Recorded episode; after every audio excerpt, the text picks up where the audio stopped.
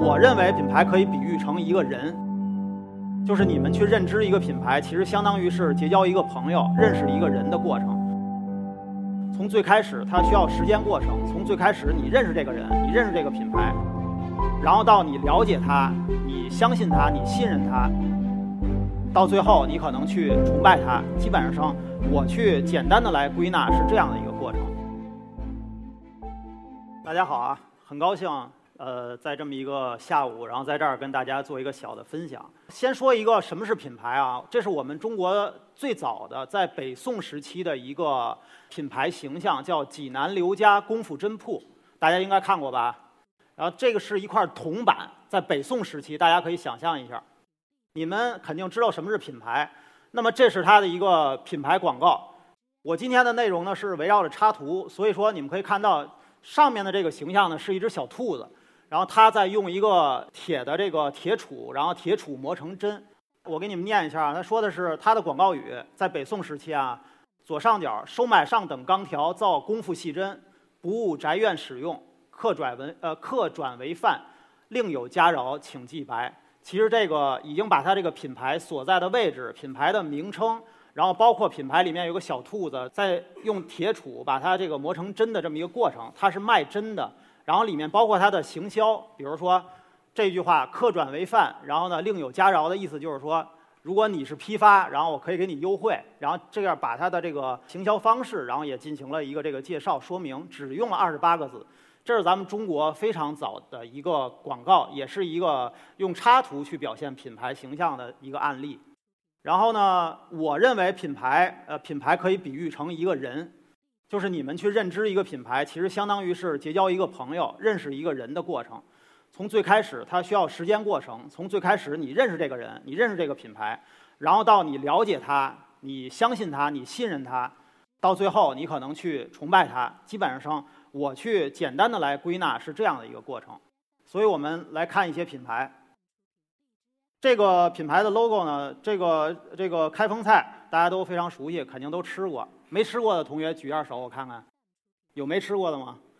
然后呢，它的这个品牌形象呢，logo 用了它的这个老爷爷的这个这个造型，它其实在早期是模拟了这个版画的风格去表现一个一个 logo。然后这是它的一个整个的演变过程，是从这个相对的复杂演变到相对的简约，并且他这个老爷爷，你们有没有发现，他是越来越年轻了，对吧？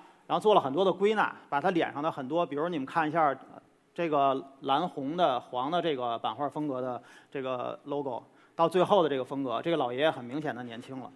这就是用这个插图去表现品牌形象的一个典型的案例，而且也是我们非常熟悉的。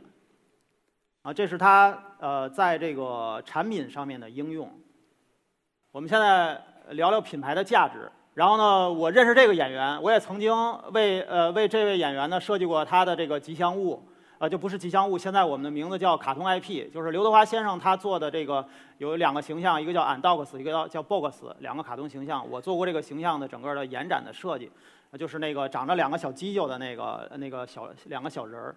然后我们再看这个这个 logo，你们能分清这个孰真孰假吗？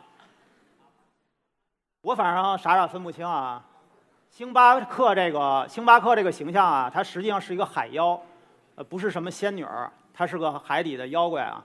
我这个我也分不清楚，但是大家可以想象一下，呃，这些 logo，你们把敢把哪个穿在身上？你们选择哪个？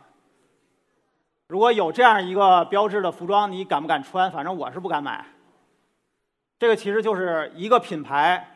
我们通过，比如说，我举例子，下面这个例子，苹果，你对它的认知，其实大家大家想想，像不像一个人？你对于它的了解，对于它品质的这种信赖，尤其我们设计师更多的去用苹果的系统，为什么？你可能哎，那个做着这个文件，夸叽电脑死了，你可能整个这个这个文件所有的这个这个项目可能就废掉了，对吧？基于它的稳定、质量，然后对它品质的，包括它的形象、它的设计等等。